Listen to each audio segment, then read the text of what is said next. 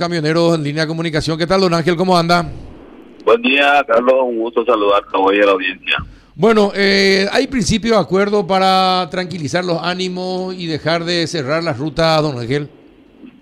Hay una propuesta por parte de los agroexportadores y mientras que el comité técnico se toma el tiempo para para hacer justamente lo que su nombre dice, ¿verdad? Ya que va a ser un proceso un poco más largo y con la intención de que se tranquilicen los ánimos. Sí, es cierto, se está tratando de llegar a un consenso. Eh, ¿Y en qué consiste, en qué consiste el, el acuerdo o la propuesta de los... La, la propuesta es que el, los precios que se habían pactado van a tener un, un incremento por el tema del combustible y evidentemente con todo lo que pasó creemos que esta vez sí eh, vamos a poder cobrar permanentemente esos precios.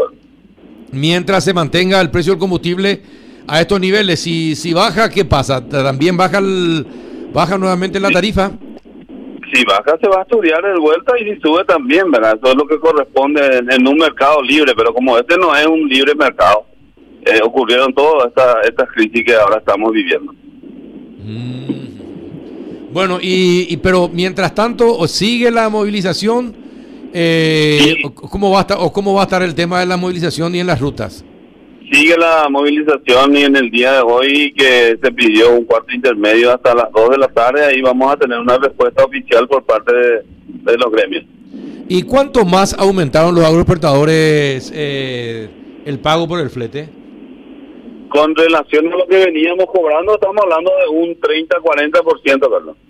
30-40%. ¿Y por qué anteriormente no lo alzaban? Y porque, no, o sea, no, no sabría decirte los motivos de ello, pero este, habla de incumplimiento por parte de ellos. Entonces, la pregunta me parece que hay que trasladarla a ellos. Ellos dicen libre mercado, ¿verdad? Pero en realidad cuando uno pacta algo, se debe cumplir como caballero por lo menos. Porque eh, si, si sube un insumo del costo del transporte, obviamente eso se tiene que pagar. Claro. Y el problema no es, lo que subió el insumo y ellos no alzaron. El problema es que ellos bajaron los precios. Ah, ellos decidieron bajar los precios. ¿Y cómo? Claro. A ver, por ejemplo, acá Juanito y yo somos, tenemos la empresa agroexportadora en maíz SA en granos. Eh, y contra le, le, llamamos, Ángel, queremos tu camión porque queremos llevar maíz desde San Lorenzo, queremos llevar a esta ciudad del este. Eh, ¿cómo, ¿Cómo se hace el trato? Y se pacta por por, por, por kilo, ¿verdad? Vos querés llevar 30 mil kilos y yo te voy a cobrar por decirte 100 guaraníes. Estamos hablando de, de cualquier monto, ¿verdad? Sí, sí. Eh, yo te voy a cobrar 100 guaraníes por kilo. Si llevo 30 mil, te voy a cobrar 3 millones. Claro. ¿Verdad? Y nosotros teníamos precios pactados ya en lista, una lista de todos los puntos referenciales donde se carga al punto de destino, ¿verdad? Y subió el combustible en tres oportunidades y ellos bajaron los fletes en tres oportunidades. O sea, no, no, no tiene sentido pues lo que estaba pasando. Por eso que se generó esta crisis. No es un capricho de Ángel ni de Roberto ni de nadie. Ya no podemos seguir así. Ahora, está bien. El problema nomás es esto. Yo entiendo el, la diferencia que tiene con eh, las personas con las que tiene que trabajar. Ahora, cuando el problema de dos se traslada al resto del país y nos puede transitar el resto del país para llevar su producto o para, para ir a visitar a un pariente o para hacer una gestión, ahí entramos en un terreno ya más complicado. Claro, pero hace prácticamente 22 días que estamos en paro y yo creo que todo el mundo se fue a visitar a sus parientes sin problema. Acá era un problema de que los camioneros no querían llevar el maíz, no querían llevar la soja, ni el fertilizante, ni nada, porque los precios no daban. De eso nomás se trata. Y lo que ocurrió anteayer, realmente es lamentable que mis compañeros hayan hecho eso, ¿verdad? Pero bueno, se subsanó por suerte y, ya está solucionado. Ahora, eh, eh, no es tan cierto como decís, porque hubo casos, eh, hubo casos criminales donde derramaron cargas. Yo conozco amigos médicos, compañeros de colegios médicos, que no pudieron ir, no, no, no pudieron continuar cuando iban a Ciudad del Este, por ejemplo. Y no le permitían el paso y había una cola de, de 20 kilómetros. Y no le permitían el paso. Eh, aún siendo personal de blanco, aún siendo personal de blanco. Eh, y, tuve, y tuve innumerables eh, amigos eh, que decían lo mismo, que no podían transitar porque estaba todo parado porque cerraron, cerraban la ruta. Eso está mal hacerlo, eh, don Ángel. Claro que está mal, claro que está mal y nosotros en todo momento le instábamos a nuestros compañeros a que no lo hagan, ¿verdad? Lo que sí en muchos casos se hizo fue que había marcha en todas las ciudades, como la que hubo en Encarnación, por ejemplo, que tenía más de 7 kilómetros de la marcha, entonces obviamente todo se vuelve lento. Cuando van 7 kilómetros de camiones uno detrás de otro, obviamente todo es muy lento. No, estamos hablando de, eh, de, cierres, cuando te ponen el camión y no te dejan transitar, cierran la ruta. No estoy hablando de, de movilizaciones. Yo entiendo, yo entiendo que tenga que justificar eh, las manifestaciones, las movilizaciones, etcétera. Pero lo, lo, que está mal, hay que decirlo, está mal y no se tiene que repetir. Es que claro que está mal, claro que está mal, eso es lo que te estoy diciendo, ¿verdad? Pero en ningún momento fue una instrucción que nosotros dimos de que alguien cierre la ruta. Y bueno, ¿y qué pasó? ¿Perdieron el control de su gente entonces? perdimos, obviamente perdimos el control porque por eso que ellos cerraron, ¿verdad? Juan. Y esta reacción este, contra aquellos camioneros que, que, siguen circulando, que no están plegados a la, a la, movilización, que han sido este, receptores de, de, agresiones también, ¿eso tampoco podría responsabilizarse a la cabeza de esto? No, claro que no. Cada uno es responsable de los actos. Ahora, si vos me decís que me vieron a mí tirándole una piedra o atacándole a alguien, ahí ya es otra cuestión, man. Siempre me llamó la atención desde que comenzó esto, ¿por qué este, la no aceptación del decreto? ¿Por su contenido, porque no satisfacía o por una cuestión de jerarquía? Es decir, siempre es más sólido contar con una ley que sale del Congreso que con un decreto. ¿Por qué, don Ángel? Esta es una buena pregunta, porque eh, primero que hay decretos que fueron atacados de inconstitucional y la Corte ya falló a favor de, los transportadores, o sea que ya hay un precedente. Segundo, que los que no atacaron de inconstitucional están obligados a cumplir ese decreto que sigue vigente. Y tampoco lo cumplen y tampoco nadie le castiga por eso. Entonces, ese es nomás el temor del sector transporte de que ocurra lo mismo. Por eso que pretendemos la ley y permitirme un segundito más. En el considerando de la Corte Suprema de Justicia dice que no es potestad del Ejecutivo, es potestad del Legislativo establecer ese tipo de, de parámetros. Pero este, eh, concordemos que un recurso de inconstitucionalidad este, da casi lo mismo si se ataca una ordenanza municipal o una ley del Congreso. El, trámite es el mismo ante la Corte Suprema de Justicia, o ustedes no lo ven así.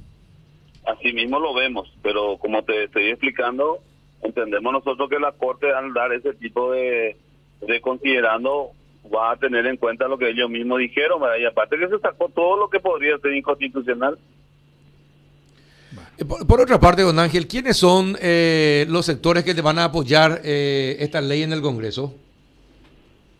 Y hasta el momento estamos hablando con gente del Partido Liberal, estamos hablando con gente del Partido Colorado, inclusive tenemos un audio en donde el propio senador Afara, que también tiene camiones, nos dice, cuenten conmigo que tienen un voto seguro. Entonces, luego tenemos la gente del Frente de Guazú, tenemos al señor Santa Cruz, el senador Santa Cruz, y estamos tratando de que se entienda que es racional lo que pedimos, que en Brasil hay una ley de fijación de costo operativo mínimo y no se convirtió en Venezuela, así como algunos sectores plantean. Bueno, eh, entonces está. El, ¿Y usted confía en que los liberales y los colorados van a apoyar? Y yo confío, Carlos, porque es demasiado racional lo que pedimos. De hecho, que ya lo aprobaron en general.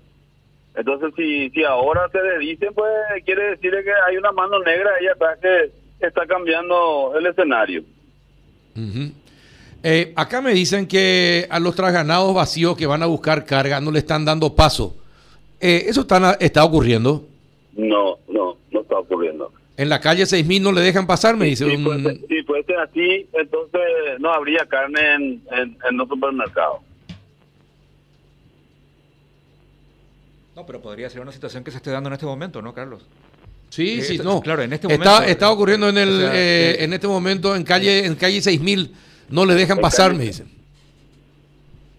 Y, la verdad que no estoy al tanto, pero voy a llamarle a la gente que está ahí si me permitís, sí, voy a preguntar si es cierto. Sí, llamarle y por favor que le liberen, que le dejen trabajar a la gente, don Ángel.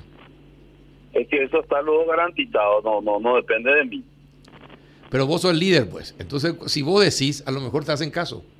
Carlos, vos me conocés demasiado bien y todos los días lo digo, todos los días lo digo. Y volvé, y no te canses de decir, decirle a los no muchachos. me canso, no me canso, ni, no me canso de, de repetir lo que lo que estamos hablando, inclusive, de verdad, de que acá, si, si es que se logra tener una ley, le va a convenir al Estado, no es solamente para el camionero, no entendemos nosotros, vos te pusiste a pensar por qué más de 100 gremios se ponen en contra cuando estamos diciendo que se quiere transparencia y formalización. ¿Por Y qué no le gusta ahora, a esa gente? eh, a- a- yo No te pregunto. estar bajo el control del Estado. Ahora te pregunto, ya que hablas de Sí. transparencia y formalización, entre 40 a 60 mil camioneros, hay 13 mil nomás están formalizados. Claro, 40 mil en realidad, de acuerdo a las habilitaciones que se dieron, ¿verdad? De los 40 mil, Carlos Peralta tiene 20 camiones. Ojalá. Vos necesitas una factura nomás, ¿verdad? Eh. O vas a habilitar una factura para cada camión. Ay, no sé, yo si tengo una empresa y tengo 20 camiones, me imagino que con una factura para todos los bueno, 20 y- camiones me sirve. bueno, entonces, ¿qué pasa? Hay gente que tiene 50 camiones, hay gente que tiene 3, hay gente que tiene 5, que tiene 8. Obviamente no va a haber 40 mil inscritos en la SED. Eso es demasiado evidente. Eh, pero, ¿y por qué nunca le salieron al frente? Cuando explica eso eh, el director de tributación, eh, nadie nunca explicó esto que estaba explicando usted. Yo lo expliqué en un programa donde estuvimos juntos inclusive, ¿verdad? Lo que pasa es que muchas veces no se socializa todas esas cuestiones porque no no se maneja bien esa información, ¿verdad? Eh, Pero está demasiado claro, si hay si hay 40 mil camioneros y hay 14 mil inscritos, me parece que está demasiado bien. Ahora, yo te digo, si vos querés que la gente se entere, ¿en qué, en qué programa tenés que eh, contar eso? Sí, sí, bueno, pero vos no me llamaste o no pudimos Ah, yo, hablar estaba, yo, estaba, de vacaciones, yo estaba- estaba de vacaciones pues, por eso. Ahí está. Esta ahí semana está. volví. Sí, siempre hablaba. Ahí está. Aparte que está lo- estamos todos malos porque nuestro club ha sido mal levantado. Entonces no queremos hablar con nadie. Bueno, eh, te- te- a ver, me dijiste eh, que el señor Afara, ¿cuántos camiones tiene Afara? Y debe tener como cinco, seis por ahí, porque él pues, es productor también, ¿verdad? Tiene estilo, tiene camiones. Entonces, hay un audio que él nos envió y que él autorizó a que se le reenvíen los camioneros, donde él dice, cuenten que tienen un voto seguro conmigo. Ah, ah, ah. eh, sí que tiene, él tiene el, el negocio completo. Es productor, tiene- es productor y tiene su propia sí, y su propio grupo de transporte. Tiene también su propio grupo de transporte. Ah, está bien. Muy bien.